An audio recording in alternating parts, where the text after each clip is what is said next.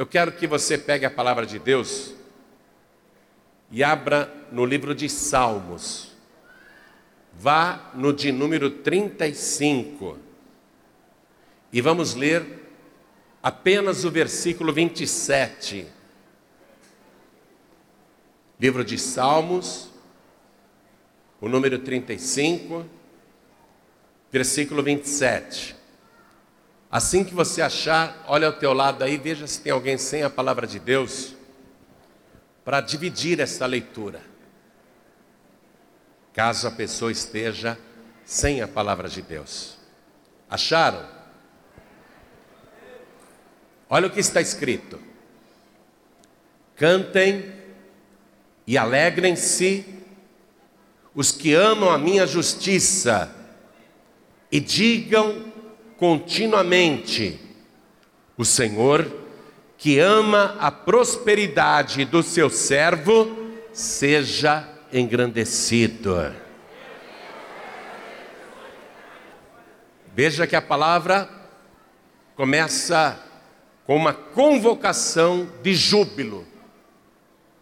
Cantem e alegrem-se os que amam a minha justiça e digam continuamente: O Senhor, que ama a prosperidade do seu servo, seja engrandecido. Quero você alegre. Quem aqui ama a justiça do Senhor? Não há juiz tão justo e bom como Ele. Não há juiz tão misericordioso como Ele, que perdoa iniquidade, dos seus servos. E aqui está dizendo que Deus ama a prosperidade do seu servo. É para você se alegrar, porque Ele não ama a tua miséria, Ele não ama a tua pobreza, Ele não ama a tua carência, a tua necessidade, Ele não ama a tua dificuldade financeira. Ele não ama o estado deplorável que muitos vivem, onde falta de tudo. Deus não ama isso, Ele odeia isso. Vou repetir: Deus odeia isso. E ao contrário, Deus ama a prosperidade dos seus servos. Então alegre-se, porque Ele odeia a sua miséria e Ele ama a sua prosperidade. E prosperidade não significa tão somente dinheiro, é ser próspero em tudo.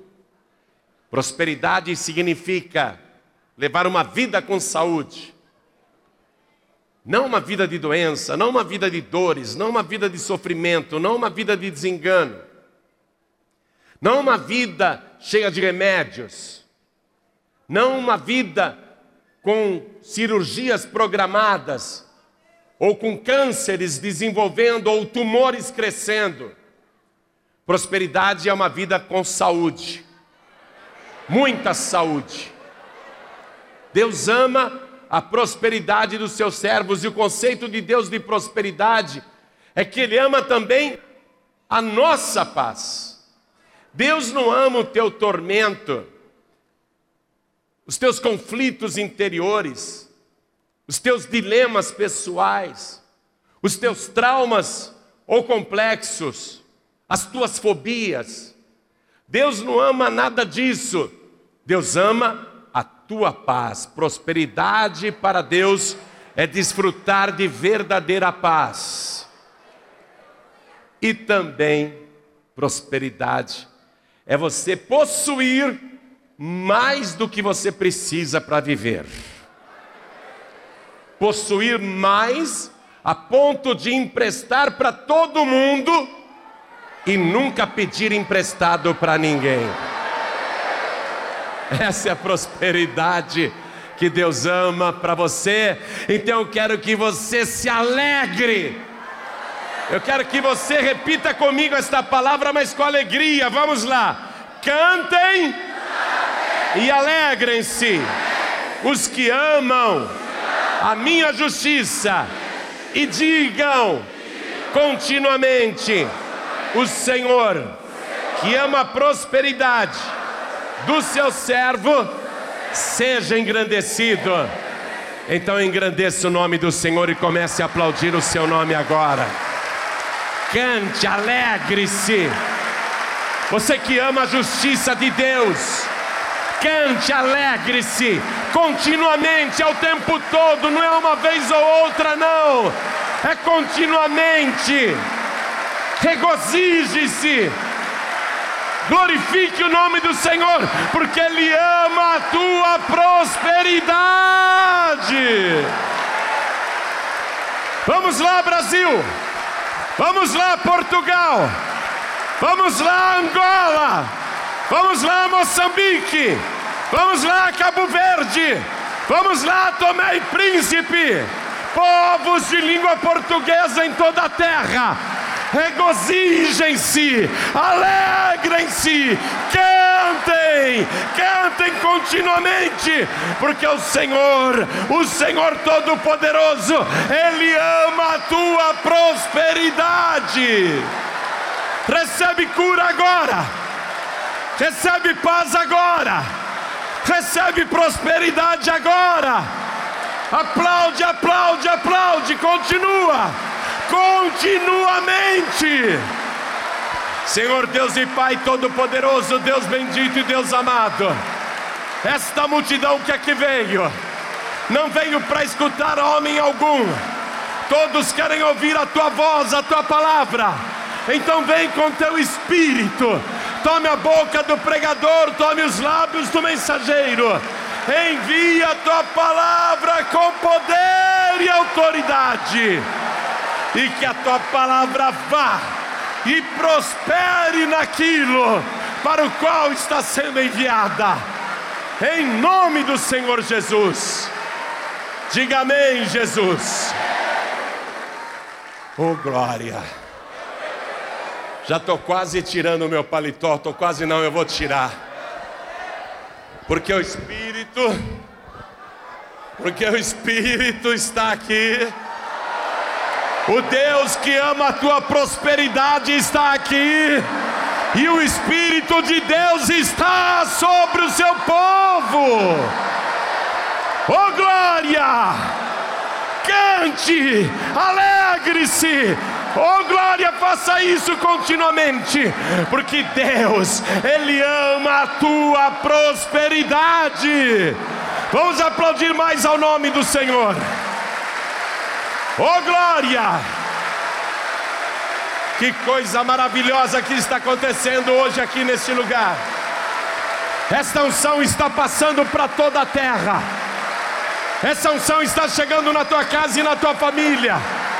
Esta unção está chegando no teu trabalho e em toda parte. Oh glória! Louvado seja Deus. Quem tiver lugar, segura, segura aí. Quem tiver lugar pode sentar. Cantem e alegrem-se os que amam a minha justiça e digam continuamente: o Senhor que ama a prosperidade do ímpio. É isso que está escrito na palavra de Deus? O ímpio não ama a justiça de Deus. O ímpio não se importa com a justiça de Deus. Deus não ama a prosperidade do ímpio. Deus não ama a prosperidade do rebelde, do ladrão, do malfeitor, daqueles que não têm temor do Senhor. O ímpio pode até prosperar, mas você está vendo aí? Empresários poderosos, banqueiros, empreiteiros, industriais, políticos, deputados federais, senadores, ex-políticos, tudo entrando em cana e vão perder tudo, porque o diabo engana o ímpio. O diabo não ama a prosperidade dos ímpios também. O diabo ele veio para matar, para roubar e para destruir. E é por isso que você está vendo o que está acontecendo no nosso país e no mundo. Eu nunca vi um traficante bem-sucedido. Eu nunca vi um traficante feliz. Eu nunca vi um corrupto feliz. Ele pode ter um iate, ele pode ter uma mansão, ele pode ter um jatinho. E desculpem eu falar isso, aquele candidato à presidência que morreu num acidente em Santos, o jatinho caiu, a mídia abafou, mas em vários lugares se vazou. Aquele jatinho foi comprado com dinheiro desviado do estado de Pernambuco. O diabo não ama a prosperidade dos ímpios. O diabo vai matar os ímpios, ele vai matar os traficantes, ele vai jogar numa cadeia, ele vai fazer a pessoa sofrer. Então você que está no erro, ouve esta palavra. O Senhor que ama a prosperidade do seu o quê? Do seu o quê? Tem que ser servo. E atenção, não adianta dizer eu sou crente, porque está cheio de crente rebelde que não é servo do Senhor coisa nenhuma. Fofoca, mente, engana, trapaceia, passa os outros para trás. Deus não ama a prosperidade do crente, porque o diabo também é crente, e eu garanto para você que o diabo acredita mais em Deus do que todos nós, porque nós acreditamos em Deus por intuição, por revelação e por ouvir a pregação, mas o diabo acredita porque ele viu o Todo-Poderoso.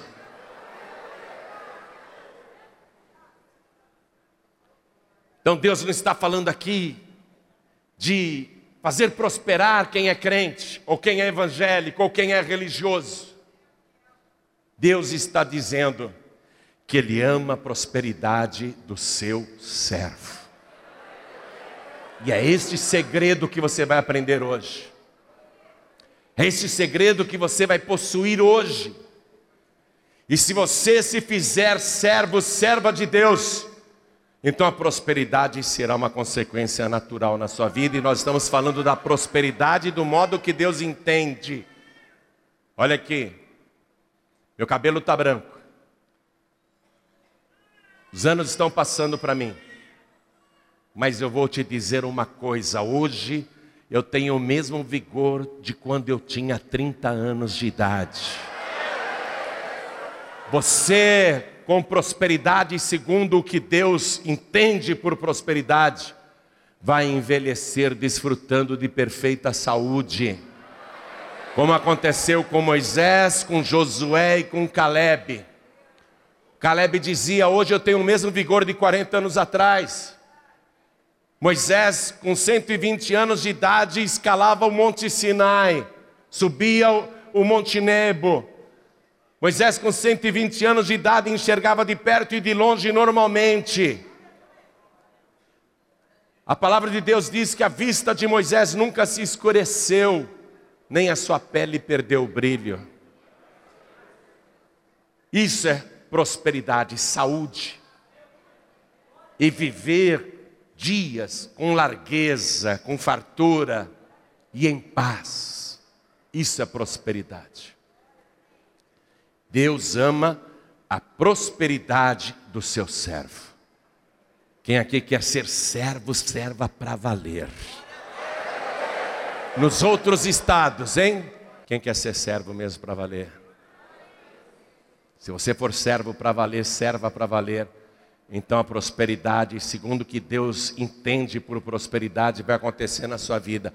Não essa falsa riqueza que no fim não serve para absolutamente nada, mas a verdadeira prosperidade. Segredo, esse é o segredo, é ser servo de Deus. O servo faz o que diz o seu Senhor. O servo ele se humilha perante o seu Senhor.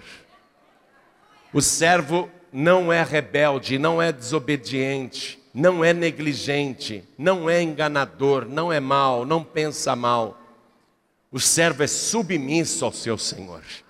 Então agora eu quero que você vá comigo no profeta Zacarias, capítulo 4, versículo 10.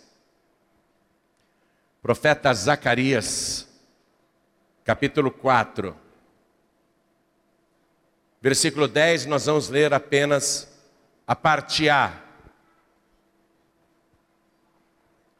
Atenção, porque as revelações que virão agora são somente para servos, somente para servos de Deus.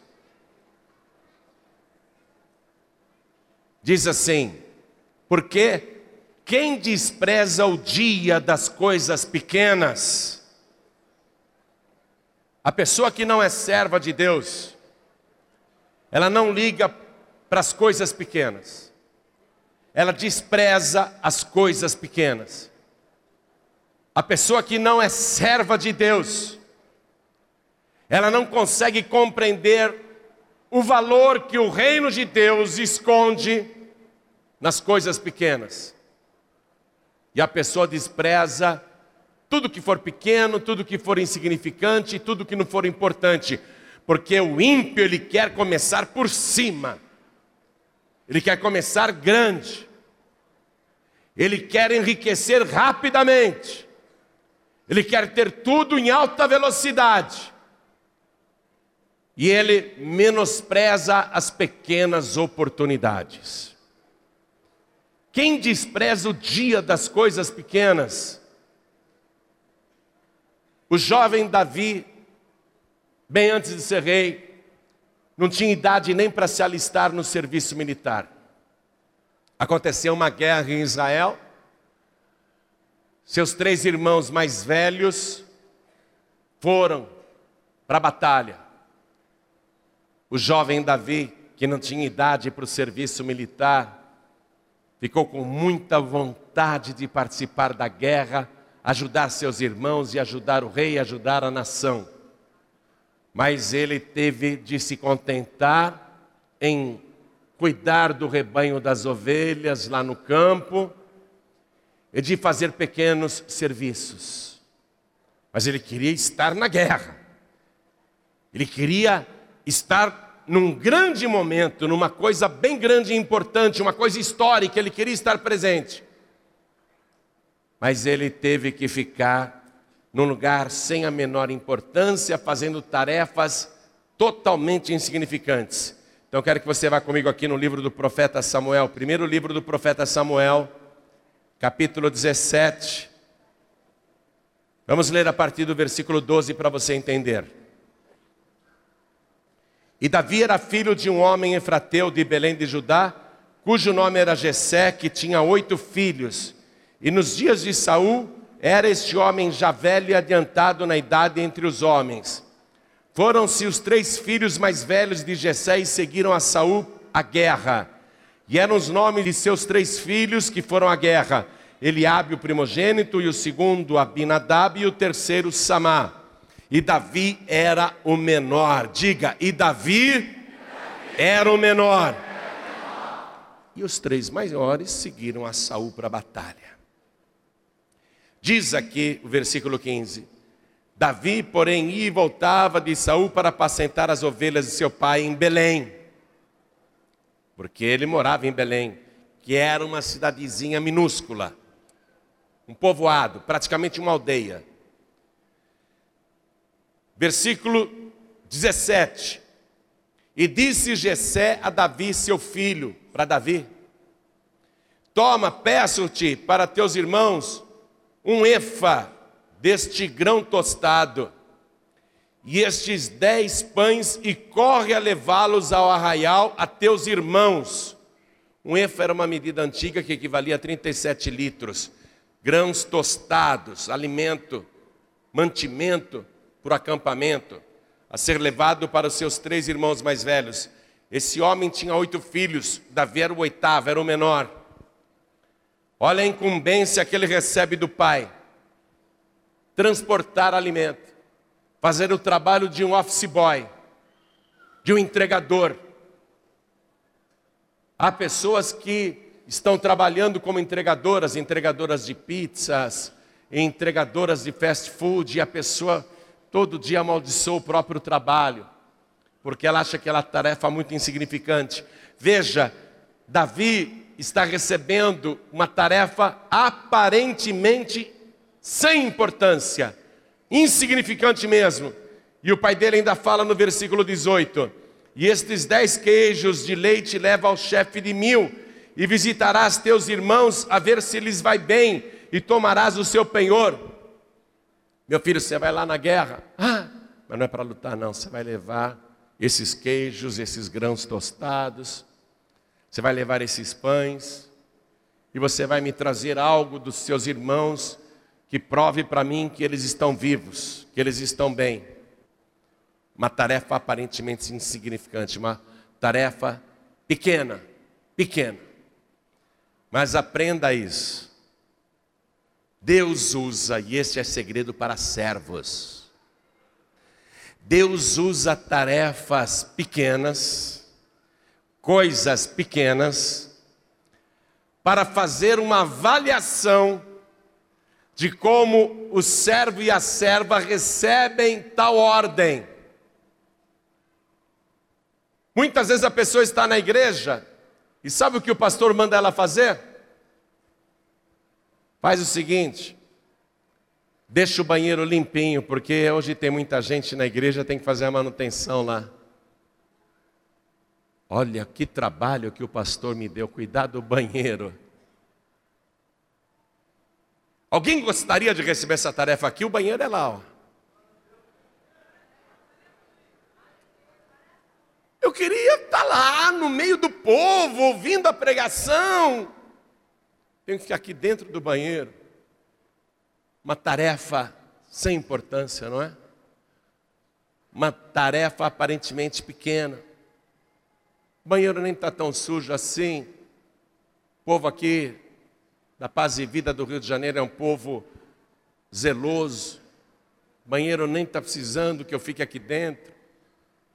E o pastor mandou eu ficar aqui dentro. A tarefa pequena ninguém quer. Faz o seguinte, membro da igreja, fica olhando no chão se por acaso alguma criança jogou um papel de bala. Olha isso com cuidado. Verifica aí. Ah, vou ficar olhando para o chão se tem papel de bala. Ou qualquer coisa caída. Ou um pó numa poltrona. Ou uma poltrona desalinhada.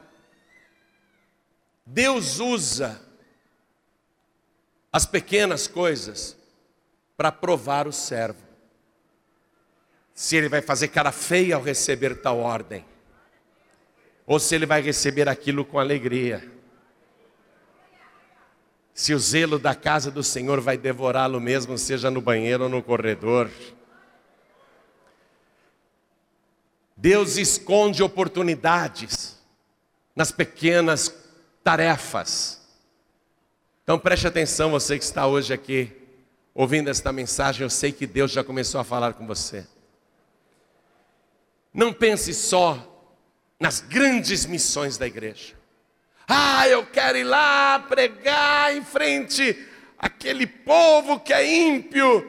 Eu quero ir lá evangelizar, quero ganhar aquelas almas. Pastor diz para você: não, você vai ficar aqui para ver se o telefone toca e atende. Como que o servo recebe uma tarefa aparentemente insignificante? Deus começa a avaliar se é servo ou serva de verdade. Porque Deus ama a prosperidade do seu servo, da pessoa que dá valor para as pequenas coisas. Porque quem desprezará o dia das pequenas coisas? Quando alguém te der na obra de Deus, na casa de Deus, qualquer tarefa, qualquer tarefa, mesmo aquela que você diz, poxa, olha o meu nível, eu sou um engenheiro, olha o que o pastor mandou eu fazer, tenha dó. Ou então, eu, eu sou um médico, sou um dentista, ou sou um advogado, uma advogada, um profissional liberal. Não é só uma pessoa preparada, e olha o que o pastor mandou eu fazer, puxa vida, ficar na porta olhando a rua. Pastor me deu aqui a ordem para eu ficar olhando os carros lá fora, onde a membresia estacionou. Eu queria estar lá, onde a coisa está fervendo. Eu queria estar no meio da batalha. Davi também queria estar no meio da batalha. Davi também desejava grandemente estar aonde a coisa fervia, onde era o momento histórico. Mas ele recebe a tarefa de levar pães e queijos e grãos tostados para seus irmãos e para o sargento ou chefe de mil. Uma tarefa pequena. Davi nem imaginava o que Deus já tinha planejado atrás daquela pequena tarefa. Porque quando ele vai cumprir a pequena tarefa, o que, que ele vê? O gigante Golias desafiando o exército do Deus vivo. E é ali que a vida dele muda. Preste atenção. Não importa o que você esteja fazendo hoje na igreja, ah, mandaram você passar um pano ali para tirar o pó, vai e faz. Mandaram só você desligar uma luz, vai e desliga. Porque quando você obedece com alegria, Deus vai te fazer prosperar espiritualmente e materialmente. E Ele vai ver que você é uma pessoa que obedece é uma pessoa que é serva, é uma pessoa que é fiel e que não se importa de fazer as pequenas coisas. Não despreze o dia das pequenas coisas. E Davi teve a sua vida mudada naquela ocasião. Você já conhece a história, eu não preciso te contar. Aí o Senhor Jesus nos revelou esse segredo que até hoje, até hoje, parece que não entrou nem na cabeça, nem no coração da maioria dos cristãos. Parece que não entrou ainda. Quero que você vá comigo no Evangelho de Lucas, capítulo 9, versículo 46. Lucas, capítulo 9, versículo 46. É importante que você ache. Ah, estou com preguiça de procurar esse capítulo. O servo mau e negligente. Pastor, eu estou sem o evangelho aqui. Dá uma espiada no da pessoa que está aí do lado. Os discípulos estão tendo uma discussão nas costas de Jesus Cristo. Diz assim: e suscitou-se entre eles uma discussão sobre qual deles seria o maior. Mas Jesus, vendo o pensamento do coração deles, o único que pode ver o pensamento do coração é Deus. E Deus olha para o coração para ver se é servo mesmo, se é serva de verdade. Mas Jesus, vendo o pensamento do coração deles, tomou uma criança, pô-la junto a si e disse-lhes: Qualquer que receber esta criança em meu nome, recebe-me a mim. E qualquer que me recebe a mim, recebe o que me enviou. Olha o crescimento da coisa. Está vendo? O que é uma criança? A maioria acha até que é sem importância alguma até negligencia uma criança. Jesus está dizendo que nessa criança tão pequena há alguém grande. Quem recebe esta criança me recebe a mim. E quem me recebe a mim, recebe aquele que me enviou.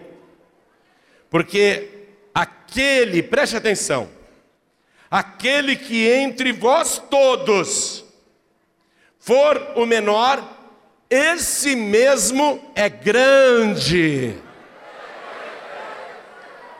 Aquele que entre vós todos for o menor, esse mesmo é grande. Então, o Senhor que ama a prosperidade do seu servo, ele dá valor não para quem aqui está dizendo eu sou grande. Eu, eu não gosto muito dessa história. Ah, o maior evangelista do Brasil. Falei, pastor, fala que é considerado um dos maiores, não fala que é o maior. Não, o senhor é o maior mesmo. Eu falo, eu tenho 1,82m. Eu sempre respondo, eu tenho 1,82m. Por quê? quem aqui for o menor entre vós todos, esse é o maior. Então, quem o Espírito Santo agora, que vê todas as coisas e enxerga o pensamento dos corações, está procurando aqui nesta multidão? O maior? Ele está procurando o menor. E quem se fizer o menor, esse será o maior. Está compreendendo o mistério agora? Não queira ser grande, não, queira ser pequeno. Queira sempre ser o menor de todos, porque o menor é o maior. Aí muita gente ainda não consegue captar o ensinamento, esse segredo do Senhor Jesus. Então vamos aqui mesmo em Lucas capítulo 22, versículo 26 agora. Acompanha aí, servo. Acompanha aí, serva. Não trouxe o evangelho espia-no de alguém, mas leia. Jesus diz: Mas não sereis vós assim. Antes o maior entre vós seja como o menor, e quem governa como quem serve. Pois qual é maior? Quem está à mesa ou quem serve? Porventura não é quem está à mesa? Claro que Jesus sabe a resposta. Eu, porém, entre vós, sou como aquele que serve. Então Jesus Cristo está dizendo: Eu sou o servo. Os discípulos o chamavam de Senhor, mas ele diz: Eu sou aquele que serve. E esse pensamento do Senhor é interessante porque veja só, Jesus Cristo ele sempre optou e nunca desprezou as pequenas coisas. Começa pela cidade que ele nasceu. No livro do profeta Miqueias, capítulo 5, versículo 2, está escrito assim: E tu, Belém Efrata, posto que a menor cidade entre todas as de Judá de ti, da menor, da menor cidade, me sairá aquele que será o Senhor em Israel, cuja origem é desde a antiguidade, desde os tempos da eternidade. Então, aquele que existe desde os tempos da eternidade, optou por nascer na menor cidade de Judá e profetizou isso com cerca de 740 anos de antecedência do seu nascimento, usando o profeta Miqueias. Eu não tenho vergonha da cidade onde eu nasci. Quando eu comecei a pregar o evangelho e um homem me ouvir toda tarde, toda noite, ele não perdia uma pregação, e ele não tinha coragem de falar comigo e ele pensava, isso ele me contou depois, esse americano prega bem, hein? E fala bem o português esse americano. Ele cismou que eu era americano. Eu sou é Piracicabana. Que é mais caipira do que isso? Jesus Cristo, podendo escolher o local do seu nascimento com antecedência, ele podia falar assim: Eu não vou nascer na época do Império Romano, não, vou esperar a humanidade crescer mais, evoluir mais, progredir mais, e vai ter uma grande cidade no futuro. Eu vou nascer em Nova York. Ou então eu vou esperar, esperar e vou nascer em Moscou, vou nascer em Pequim, vou nascer em Londres, vou nascer em Paris para dizer: Eu sou importante. Olha onde eu nasci. Jesus Cristo não quis se tornar importante pelo local do nascimento, mas pelo seu nascimento. Não importa se você é carioca, se você é paulista, se você é amazonense, se você é mineiro, não importa qual é a tua procedência, onde você nasceu, se é no interior do Rio, no interior de São Paulo, não interessa se você é do Maranhão, não interessa onde você nasceu, interessa que você nasceu. É isso que interessa. E Deus manda essa palavra para você, que nasceu numa cidade aí que você não gosta nem de falar, sei lá o nome da tua cidade. Mas Deus diz: Eu te gerei, por minha vontade, eu escolhi o teu sexo, eu escolhi o teu nome, e eu te observava no escuro do ventre da tua mãe. O teu rosto não tinha ainda nem formato, o teu corpo era disforme, você era do tamanho de um grão de feijão e até parecia um grão de feijão. Mas eu já te amava e te dizia: Tu és meu, tu és minha, eu te gerei para ser meu servo, eu te escolhi para ser minha serva. Aquele que é desde os tempos da eternidade escolheu a menor cidade. A gente não é importante pela cidade que nasceu, só que agora nós somos mais importantes ainda porque fomos gerados pelo Espírito de Deus e somos cidadãos da Jerusalém celestial. Nosso reino nem é mais desse mundo, por isso que não é importante onde a gente nasceu. Jesus Cristo optou pela menor cidade. Quando foi começar a pregar, ele podia dizer: Eu vou para Judá, que é o estado mais rico de Israel. Ele escolheu o mais pobre, o menor e o mais miserável, que é a Galileia.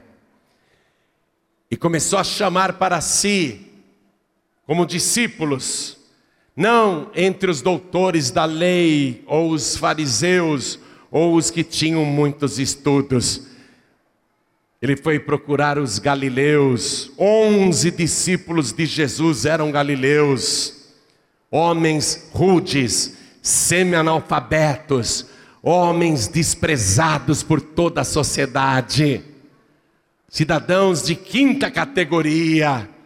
Mas Jesus Cristo não desprezou o dia das coisas pequenas.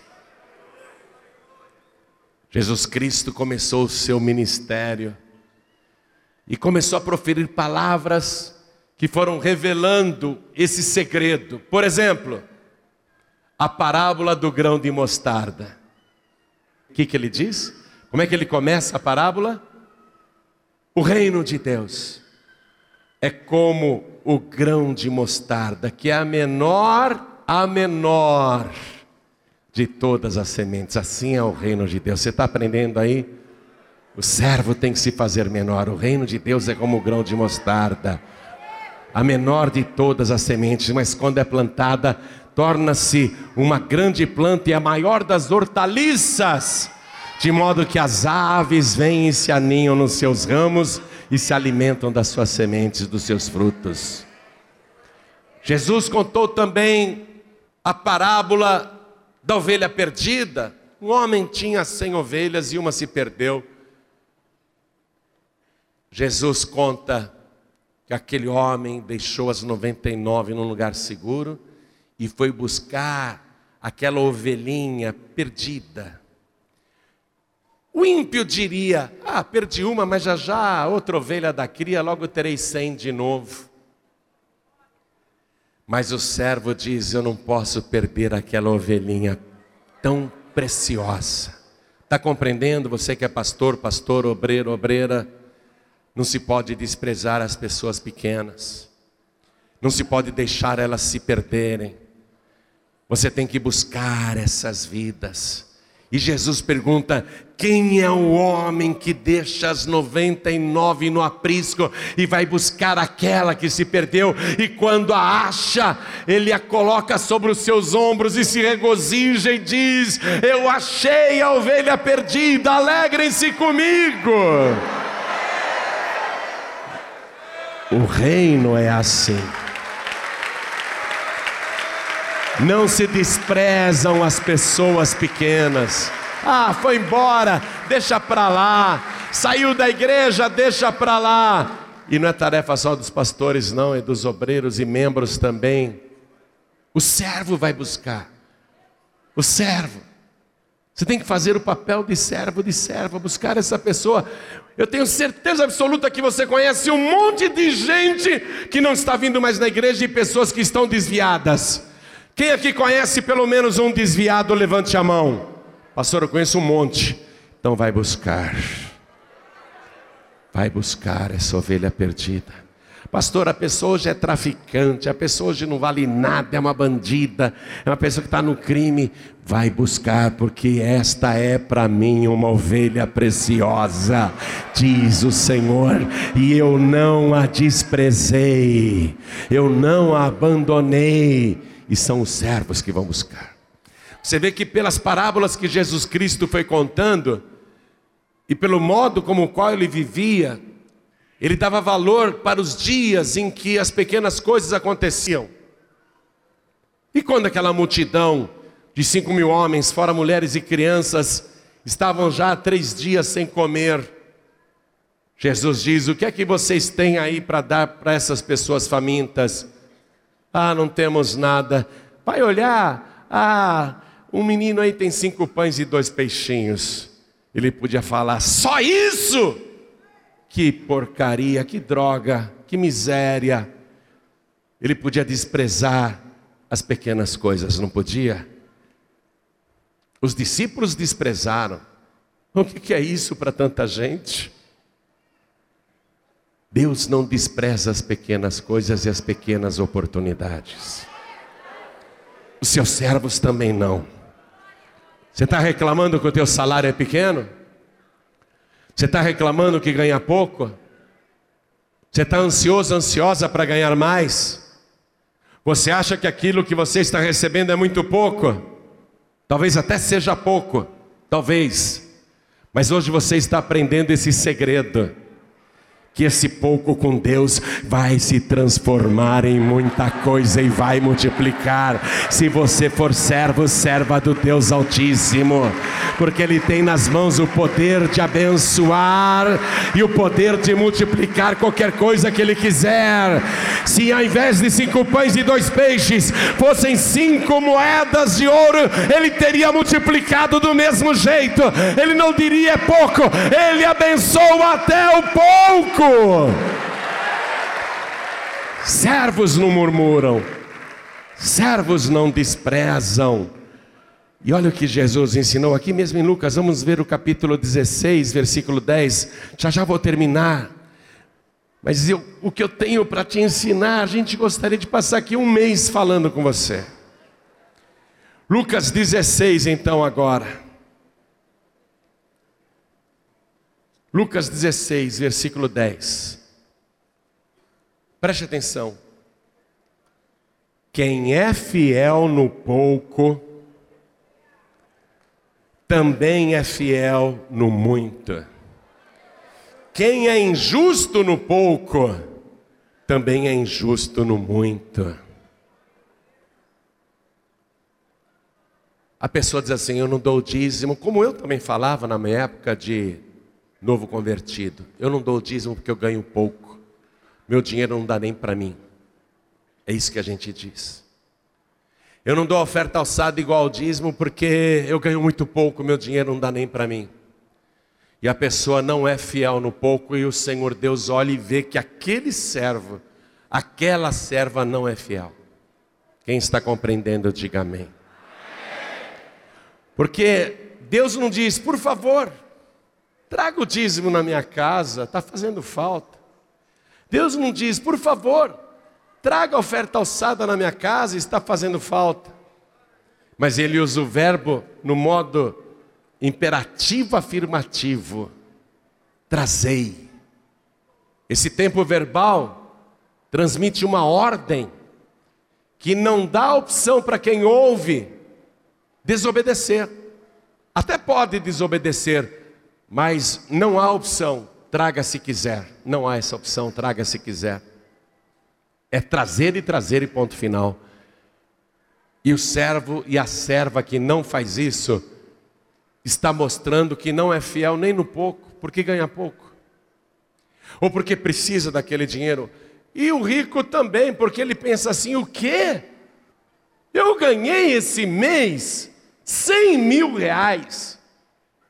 Como é que eu vou pegar 10 mil, devolver de dízimo e 10 mil devolver de oferta alçada? É muita coisa.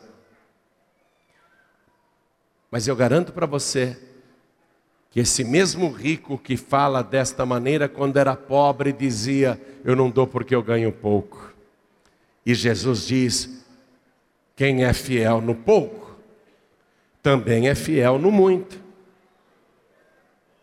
Mas quem é injusto no pouco, também é injusto no muito. Deus usa o pouco para avaliar se a pessoa é serva mesmo. Porque Deus ama a prosperidade do seu servo. Mas se o servo é injusto, se o servo é infiel, Deus não ama o ímpio. Deus não ama o injusto. Você está compreendendo a palavra? Eu sou testemunha de que enquanto eu dizia para mim mesmo e para quem me perguntasse, João Ribe, você é dizimista? Eu respondia, não porque eu ganho pouco. Mas o dia que eu pus em prática o que eu ouvi, o diácono, tesoureiro da igreja, me falou: engano seu, você ganha pouco porque não é dizimista. O dia que eu dei meu primeiro santo dízimo é inesquecível. Eu morava de aluguel, não tinha carro, vivia contando os troquinhos para pegar condução, passava necessidade, não era todo dia que podia comer um prato de arroz e feijão na hora do almoço. Muitas vezes era um lanche, outras vezes era um salgadinho, outras vezes nem salgadinho dava o dinheiro, porque eu ganhava muito pouco. Ia na igreja, quarta, sexta, domingo de manhã e domingo à noite, ia fazer evangelismo na rua, participava de vigílias e não era fiel no pouco. E vivia dizendo para Deus: por que, que eu não prospero, meu Deus? Eu não faço mais coisas erradas. Olha só, não ando mais com maconheiros, com traficantes não faço mais as coisas que eu fazia antes. Estou firme na igreja, mudei tanto, Senhor, por que, que eu não prospero? Porque eu não era um servo fiel no pouco. Está compreendendo? Eu não vou repetir meu testemunho aqui porque você já deve ter ouvido. Eu só vou dizer qual foi o meu primeiro dízimo no ano de 1978. Faz tempo, hein? Meu primeiro dízimo, eu nunca vou esquecer. Foi 193,80. Nem lembro que moeda era. No mês seguinte, o meu segundo dízimo foi 3.200, mais do que eu ganhava por mês. Milagre uma coisa extraordinária. De assistente de arte virei diretor de arte numa outra agência de propaganda sem ter a menor experiência. Não preenchi ficha de emprego, não mostrei desenhos, portfólio, nada. Só fui lá para perguntar quanto ganhava um diretor de arte. E tinha centenas de profissionais experientes. E só porque eu tinha devolvido o meu dízimo pouquinho, eu ganhava 1938, eu devolvi 193,80, só porque eu devolvi 193,80. Deus fez eu passar a perna em todo mundo que estava lá procurando emprego de diretor de arte. Todo mundo experiente, calça jeans naquela época, pensa que era todo mundo que tinha uma calça jeans Lee americana. A gente usava Far West. Vocês nem sabem do que eu estou falando. A maioria aqui nem sabe do que eu estou falando. A gente tinha uma vontade de ter uma calça jeans americana, legítima, o Indigo Blue. Os caras lá, tudo de Indigo Blue. Barba, rabo de cavalo, pastas desse tamanho com portfólio, experientes, tudo preenchendo ficha, fazendo entrevista. Eu não tinha nada disso e nem pedi salário nenhum, nada, nada. Deus fez o dono da agência ligar justo para mim. Se nosso Deus realmente olhou e falou assim: bom, o Jorribe era quase um servo fiel. Não fumava mais, não fazia mais coisas erradas, não andava mais com gente que não prestava. Depois de um dia de trabalho, quarta ele ia para a igreja, sexta ele ia para a igreja, sábado ele ia evangelizar, domingo de manhã estava na igreja, domingo à noite ele está na igreja. É quase um servo fiel, só falta esse burro. Deus deve ter falado assim. Só falta esse burro ser meu servo fiel e devolver o dízimo. Mas ele não tem coragem. Porque ele dá desculpa que ganha muito pouco. Mas o dia que eu dei contrariado, ai que raiva, eu dei 10% do meu pequeno salário na igreja. Fui embora arrasado. Mas o dia que eu entreguei, aí eu fui fiel no pouco. E o Senhor diz: sobre o pouco foste fiel, sobre muito te colocarei. Deus ama a prosperidade dos seus servos. Não seja servo rebelde, seja servo, serva fiel. Obedeça ao Senhor. A ordem é trazei. Ele não está pedindo por favor, não. Trazei. Quando a paz e vida já tinha se tornado uma febre em São Paulo. E eu estava há dois anos pregando na rádio aqui do Rio de Janeiro. Mas nunca tinha colocado os pés no Rio de Janeiro. Aí me falavam em São Paulo, Pastor João Rimbi, a gente recebe ligação o dia inteiro do povo carioca querendo que o senhor vá pregar lá. E eu não dava bola. Estava muito ocupado em São Paulo, trabalhando muito em São Paulo. Um dia eu vim para o Rio, não conhecia nada, eu achava que o Rio de Janeiro era Copacabana. Fui lá no Hotel Glória. Falei, vocês têm um, um auditório aqui para alugar? Quanto é? Ah, tem esse salão nobre aqui. Cabem duas mil cadeiras. Quanto é? Negociei o aluguel com eles. Falei, eu preciso de três dias seguidos. Eu quero fazer um seminário, segunda, terça e quarta, aqui no Rio de Janeiro. Eu preciso fazer reunião à tarde e à noite, duas reuniões por dia, três da tarde e sete da noite. Aí fechei um preço lá com o pessoal do Hotel Glória. E avisei na rádio 93 FM que tais e tais dias eu estaria, o seminário era gratuito e eu viria para cá. Cheguei um dia antes para ver a arrumação das cadeiras. Eu não tinha nem som, vim sozinho. Vim sozinho, não tinha assistente, não tinha ninguém. A Disco Nildo, ainda existe a Disco Nildo no Rio de Janeiro? Foi com a minha cara e me emprestou um som. Porque nem som eu tinha, eu ia pregar assim, ó. A Disco Nildo botou um som para mim lá. Não tinha cantor, não tinha nada, sozinho. Não trouxe uma pessoa de São Paulo nem para distribuir um folheto, nada, nada, nada. Na parte da manhã, a reunião ia ser às três da tarde, na segunda-feira. Eu desci do quarto, eu estava hospedado lá no mesmo hotel, fui até o auditório, vi aquele auditório, falei, duas mil cadeiras, mas é muita cadeira. Meu Deus, duas mil cadeiras, será que vai encher isso aqui à tarde e à noite? E subi, fiquei orando lá no meu quarto. Quando eu desci para pregar, eu levei um susto. Porque tinha 2.500 pessoas se comprimindo dentro do auditório.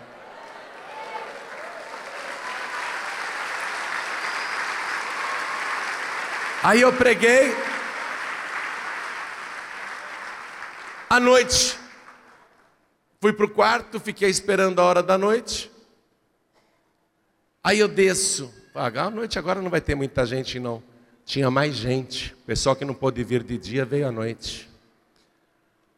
Eu só sei que na quarta-feira, no terceiro dia do seminário, cinco horas da manhã, já tinha gente fazendo fila em frente ao Hotel Glória. Duas horas da tarde, a fila chegava lá no metrô Glória.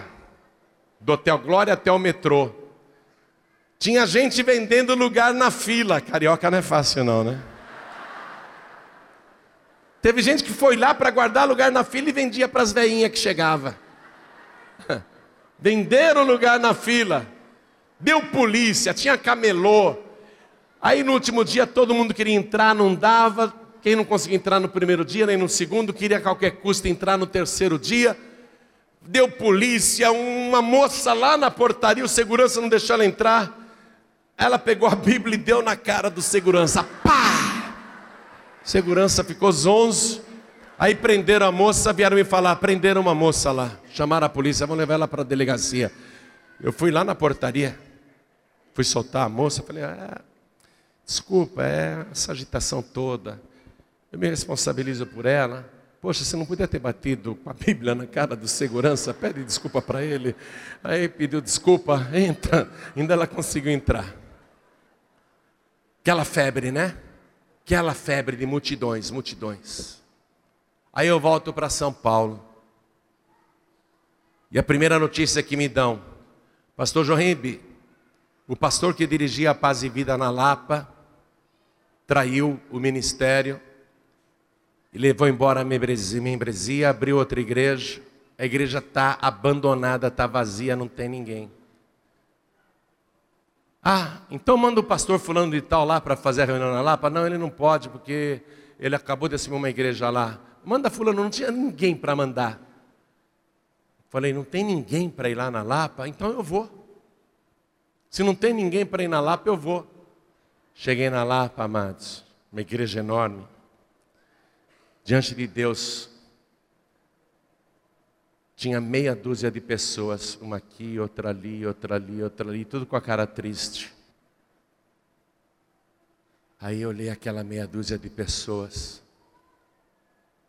Meu coração doeu tanto, aí eu lembrei do Rio de Janeiro. Povo aqui com fome da palavra. Multidões querendo ouvir a palavra, e eu lá em São Paulo com meia dúzia de pessoas numa igreja que foi machucada. Na hora eu pensei, acho que eu vou voltar para o Rio de Janeiro. pensei, pensei. No Rio de Janeiro estão precisando tanto de mim, olha como que está a coisa aqui na Lapa. Quando eu pensei isso, o Espírito Santo falou no meu coração. O Espírito Santo me disse assim: Aquele que despreza as pequenas coisas, nunca terá as grandes coisas. Na hora eu já bati continência. Na hora eu já disse: vamos ficar todos de pé. Todos, meia dúzia, vamos ficar todos de pé. Aí eu fiquei um mês na Lapa, sempre lembrando a palavra do Espírito Santo que é esta palavra que você está recebendo aqui agora. Quem despreza as pequenas coisas nunca terá as grandes coisas. Olha só. Um rapaz morava no interior dos Estados Unidos, numa fazenda, ele era o irmão mais velho, o filho mais velho. Era uma família tão numerosa ali, eles tinham um filho por ano.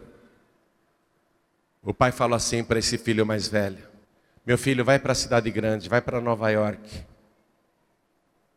Procura um emprego. E quando você começar a ganhar dinheiro, manda dinheiro para cá para ajudar a criar teus irmãos. O rapaz não queria sair da fazenda, mas obedeceu o pai, foi servo. Tudo que ele possuía cabia numa trouxinha de roupa que ele colocou nas costas e foi numa estrada empoeirada, chorando no caminho. Aí ele encontrou um velho, e o velho disse para ele: Guilherme, por que, que você está chorando? E ele contou: Eu estou indo para Nova York, eu não conheço ninguém, mas preciso ajudar meu pai a ganhar dinheiro para sustentar meus irmãos. E eu não sei o que eu vou encontrar em Nova York, eu estou chorando de me separar da minha família, não queria, eu gosto daqui. Aí o velho falou para ele: Vamos orar, Guilherme. Vamos orar. E eles se ajoelharam lá naquela estrada empoeirada. E o velho orou, e o velho era profeta. E o velho disse assim: depois da oração.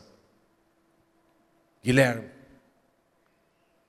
muito breve alguém será em Nova York o maior fabricante de sabão. Eu acredito que vai ser você. E quando você começar a fazer as coisas, primeiramente faça assim: chegando em Nova York, procure uma igreja e torne-se membro. Sirva ao Senhor Jesus. E torne-se dizimista. Tudo que você ganhar, dê a décima parte.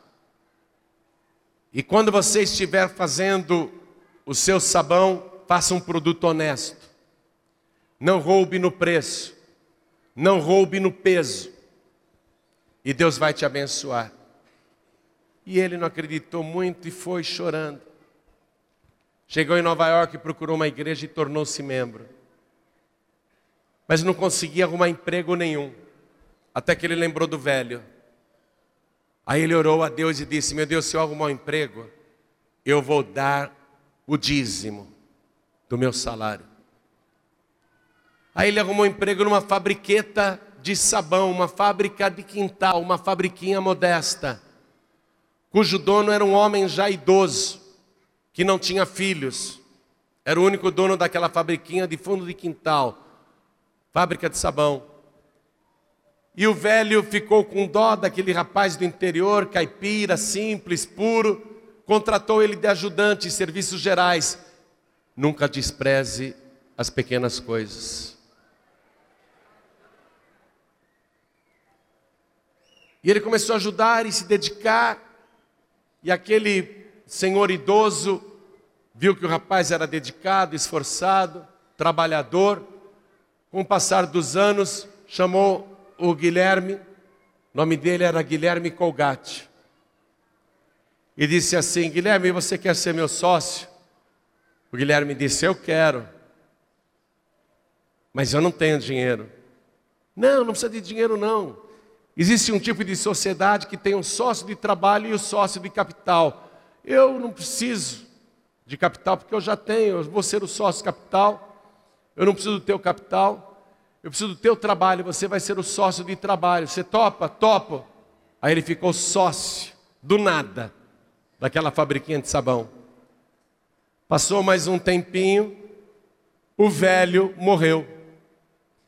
E o Guilherme Colgate se tornou o único dono daquela fabriquinha de sabão. Uma fábrica de fundo de quintal. Aí o Guilherme chamou a gráfica e chamou o contador, o guarda-livros. E disse para a gráfica: Eu quero uma embalagem assim, assim, assim. Eu vou começar a colocar o sabão dentro dessas embalagens. E o nome agora da empresa vai ser Colgate, o meu sobrenome chamou o contador e disse: faça alteração contratual, o nome da fabriquinha aqui agora é Colgate, e me abra um livro de conta corrente para Deus.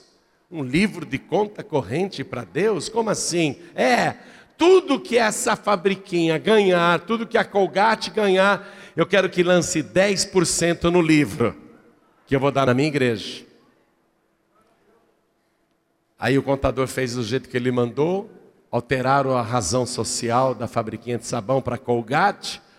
Ele começou a fazer os produtos com embalagem com o sobrenome dele, Colgate. E em pouquíssimo tempo, aliás, deixa eu falar esse detalhe. O Guilherme Colgate foi o cara que teve a ideia de fazer cartazes colados nas paredes, que deu origem depois ao outdoor. Cartazes colados ao ar livre com propaganda do sabão Colgate.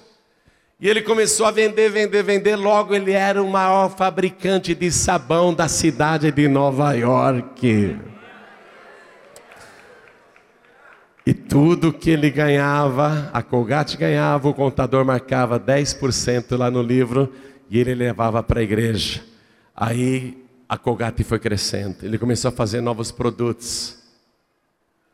Aí ele chamou o contador e disse: Agora eu quero que 20%, olha só, o dízimo a oferta alçada. Oferta alçada igual ao dízimo. Agora eu quero que 20% de tudo que a Colgate ganhar, eu quero que lance no livro, porque eu vou dar na minha igreja. Aí a Colgate prosperou mais ainda, começou a espalhar para todos os Estados Unidos. Aí ele chamou o contador e disse: Agora eu quero que 30% de tudo que a Colgate ganhar seja lançado no livro mês a mês, porque eu vou dar na minha igreja. Aí a Colgate ultrapassou as fronteiras e foi para o Canadá, abriu fábrica no Canadá. Aí ele chamou o contador e falou: Agora eu quero que 40% de tudo que a Colgate ganhar seja lançado aqui no livro que eu vou dar na minha igreja. E assim ele foi fazendo, a Colgate foi criando mais produtos. Você sabia que o tubo de pasta de dente que nós usamos até hoje foi invenção do Guilherme Colgate? Porque antes a pasta de dente era vendida em latinha e as pessoas pegavam uma espátula para passar na escova. Ele que inventou o tubo da pasta de dente. Quem te deu essa ideia tão poderosa para aquele caipira? O Deus que ama a prosperidade dos seus servos. O Deus que ama a prosperidade dos seus servos seja engrandecido. No final da vida, o Guilherme Colgate estava vivendo com 10% e 90% da Colgate era para a obra missionária, ele mandou pregadores para o mundo inteiro. E falando de pasta de dente, uma outra empresa, não a Colgate, que também fabricava pasta de dente, copiou a invenção do William Colgate, o tubo de pasta de dente. Essa empresa começou a ir muito mal. Isso não faz muito tempo, não. Isso é mais recente. A empresa começou a ir muito mal. O presidente da empresa contratou um diretor de marketing famoso, contratou uma agência de propaganda famosa para incentivar, alavancar as vendas da sua pasta de dente. Mas as vendas não aumentavam, a produção pouca pouca diferença, não valia a pena. O gasto de publicidade, o gasto de propaganda, rádio, TV, jornal, revista, não estava valendo a pena. E a dificuldade aumentando. Ele contratou gerente de produtos, ele contratou especialistas, assessores, enfim, a empresa afundando em dívidas, não crescia a produção de pasta de dente e ele precisava aumentar a produção. Ele tinha que faturar mais, para que pudesse pagar as dívidas que ele tinha feito com tanta publicidade que não funcionou. Aí um dia esse presidente da empresa de cabeça quente, ele está andando na fábrica, o que, que eu faço? O que, que eu faço? E ele passou pela faxineira. A mulher estava passando o pano no chão. Quando a mulher viu o presidente, falou: Presidente, com licença. Pois não? É, eu tenho a solução para tirar sua empresa da dificuldade. Aí ele achou graça. Ele estava com assessores do lado, olhou para os assessores, deu uma risadinha. A mulher era faxineira, estava limpando o chão da fábrica. Aí ele, meio que na brincadeira, né? Falou: é mesmo, é? Como é que eu faço para tirar minha empresa da dificuldade? rindo, né? Zombando. É, conta, me conta. Aí a faxineira falou o seguinte: Olha, o tubo da sua pasta de dente tem uma boquinha muito estreita.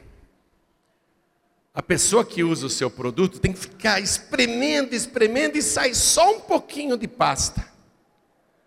O senhor aumenta a boca do tubo que quando a pessoa apertar vai sair bastante. Saindo bastante vai acabar logo. Acabando logo ela compra mais. Como que é o nome da senhora? É, a mulher falou o nome. A partir de hoje a senhora não é mais faxineira. A partir de hoje a senhora é vice-presidente desta empresa. Não despreze as pessoas pequenas, as ideias pequenas, as oportunidades pequenas. E eu preciso dizer para você que aquela mulher que estava passando o rodo aqui, ó, limpando o chão, preciso te falar que ela era uma serva de Deus ou não? É claro que ela era uma serva de Deus. E prosperou de faxineira a vice-presidente. Sabe por quê? Porque Deus ama a prosperidade dos seus servos. E esse Deus que ama a prosperidade dos seus servos, seja engrandecido. Vamos ficar todos de pé. Eu só vou terminar voltando para o Salmo de número 35, versículo 27, que foi o início da nossa mensagem. Só vou reler. Para você memorizar Pega uma caneta, circula isso daí, minha gente. Olha o que você recebeu hoje. É uma revelação, é uma palavra rema. É uma palavra que o Espírito Santo está mandando para você. Deus está sendo enfático. Eu não amo a tua pobreza, eu não amo a tua miséria, eu não amo a tua doença, eu não amo o teu tormento. Eu amo a prosperidade do meu servo e da minha serva. Circula esta palavra. Tome posse disso. Só servo, só serva. E eu vou perguntar agora como vou perguntar para todos que estão me ouvindo pela rádio, ao vivo também, escutando esta mensagem, e vou perguntar para cada pessoa que está aqui na sede da Paz e Vida do Rio de Janeiro. Eu vou perguntar: quem aqui, ouvindo esta palavra, quer realmente a partir de hoje ser um servo verdadeiro do Senhor Jesus? Levante a mão, continue com ela erguida. Porque esta palavra tem que se cumprir na sua vida. Cantem e alegrem-se. Alegre-se, alegre-se. Os que amam a minha justiça e digam continuamente diga continuamente, toda vez que você estiver em luta, dificuldade, seja servo, serva e diga continuamente: o Senhor que ama a prosperidade do seu servo, seja engrandecido. Oh, glória! Aplauda, aplauda, aplauda, glorifica o teu Deus.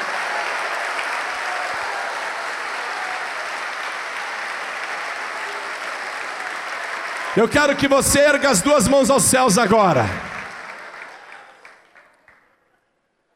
Quero que você, com as duas mãos erguidas, faça um voto a Deus. Um voto. Porque um dia Abraão disse assim: Eu levanto a minha mão ao Senhor Deus Todo-Poderoso, o possuidor dos céus e da terra é para Ele que você está levantando as tuas duas mãos. E Abraão fez um voto, ele até jurou. Ele falou que ele não queria coisa nenhuma dos ímpios, mas só aquilo que viesse de Deus. Só aquilo que viesse de Deus, porque ele era servo de Deus. Por isso que ele prosperou, por isso que ele se tornou mais rico do que os reis da época, porque ele ergueu as mãos aos céus, ao Senhor Deus Todo-Poderoso, possuidor dos céus e da terra. Quem pode dar tudo aos seus servos é o dono dos céus e da terra. Mas ele dá para os servos porque ele ama a prosperidade dos seus servos. Ergue as duas mãos aos céus. Ore assim comigo, meu Deus e meu Pai. Eu estou fazendo agora o que Abraão fez. E Abraão foi o primeiro dizimista oficialmente declarado na tua palavra, porque Abraão teve a coragem de ser fiel, servo fiel de tudo que ele tinha, ele deu o dízimo de tudo e nos conta a tua palavra que aquele servo fiel pegou também o seu filho Isaque, que era o seu bem mais precioso. Nunca em toda a vida ele desejou tanto aquela bênção. E ele, de bom grado, de bom coração, apresentou ao Senhor no Monte Moriá. E quando ele fez isso, o Senhor disse: Eu juro, Abraão, eu juro por mim mesmo, porque me fizeste esta ação e não me negaste o que você tinha de mais precioso. Eu deveras, eu de verdade te abençoarei e multiplicarei a tua descendência, e ela será poderosa sobre a terra, e a tua descendência possuirá a porta dos seus inimigos. É isso, meu Deus, que eu faço agora, como Abraão, serei fiel no dízimo, na oferta alçada, e se o Senhor me pedir algo mais, eu farei, porque eu te obedeço. Eu coloco agora a minha vida no teu altar, porque eu creio que só o Senhor é o dono do céu e da terra, o possuidor de todas as coisas, e o Senhor ama tem prazer na prosperidade dos seus servos. Continua com a mão erguida, continua com a mão erguida. Pai querido, quando Moisés levantava as mãos, o exército de Israel prevalecia sobre os inimigos. E quando as mãos de Moisés se cansavam, ele abaixava as mãos, o exército inimigo prevalecia. Não deixa as mãos desta pessoa se cansar, não, Senhor, porque ela está enfrentando uma luta contra o inferno. Satanás está querendo se apossar da sua casa, da sua família, do seu emprego, da sua empresa, do seu dinheiro. Satanás está tentando se apossar da sua saúde. Satanás está tentando se apossar dos seus negócios. Nós estamos com as mãos erguidas para repreender Satanás agora. Nós damos ordem ao inferno: tire as unhas sujas de tudo que essa pessoa tem. Satanás, tire as unhas imundas que você colocou sobre o filho desta mulher. Satanás, tire suas mãos imundas que você colocou sobre a filha desse homem. Satanás, tire suas mãos sujas que você colocou sobre a casa e sobre a família desta pessoa. Demônio, eu estou te ordenando, em nome do Todo-Poderoso, tire suas mãos imundas do trabalho desta pessoa e dos negócios dela, tire suas mãos imundas do dinheiro dela. Acabou o demônio, em nome de Jesus eu te ordeno, saia e vá para o abismo. Meu Deus, eu sei que eu tenho autoridade para expulsar demônios em nome de Jesus. Mas o único que tem autoridade para repreender o devorador é o Senhor. Então repreenda o devorador agora, só o Senhor. O Senhor disse que se a gente for fiel, o Senhor vai repreender o devorador. Então retira o devorador agora porque este povo aqui se tornou teu servo, este povo vai te servir com sinceridade de coração.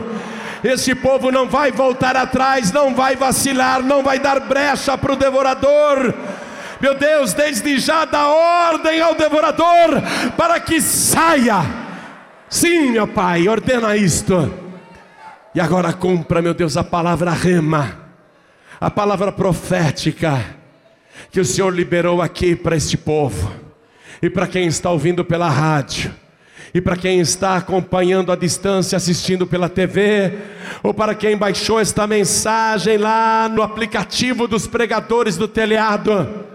Meu Deus, onde quer que essa pessoa esteja, ela creu na tua palavra, todos os que estão longe e todos os que estão perto, todos os que creem, estejam dentro desta promessa, para se alegrarem, para se regozijarem, para cantarem com alegria continuamente porque o Senhor ama a prosperidade do seu servo. Oh glória, confirma isso, a Deus. Em nome do Senhor Jesus. Você acabou de receber as boas novas do Evangelho através de João Ribe Palharim. Um oferecimento dos pregadores do telhado. Participe da reunião de Paz e Vida. Para informações, acesse pazevida.org.br. Paz e Vida, lugar de gente feliz e ungida.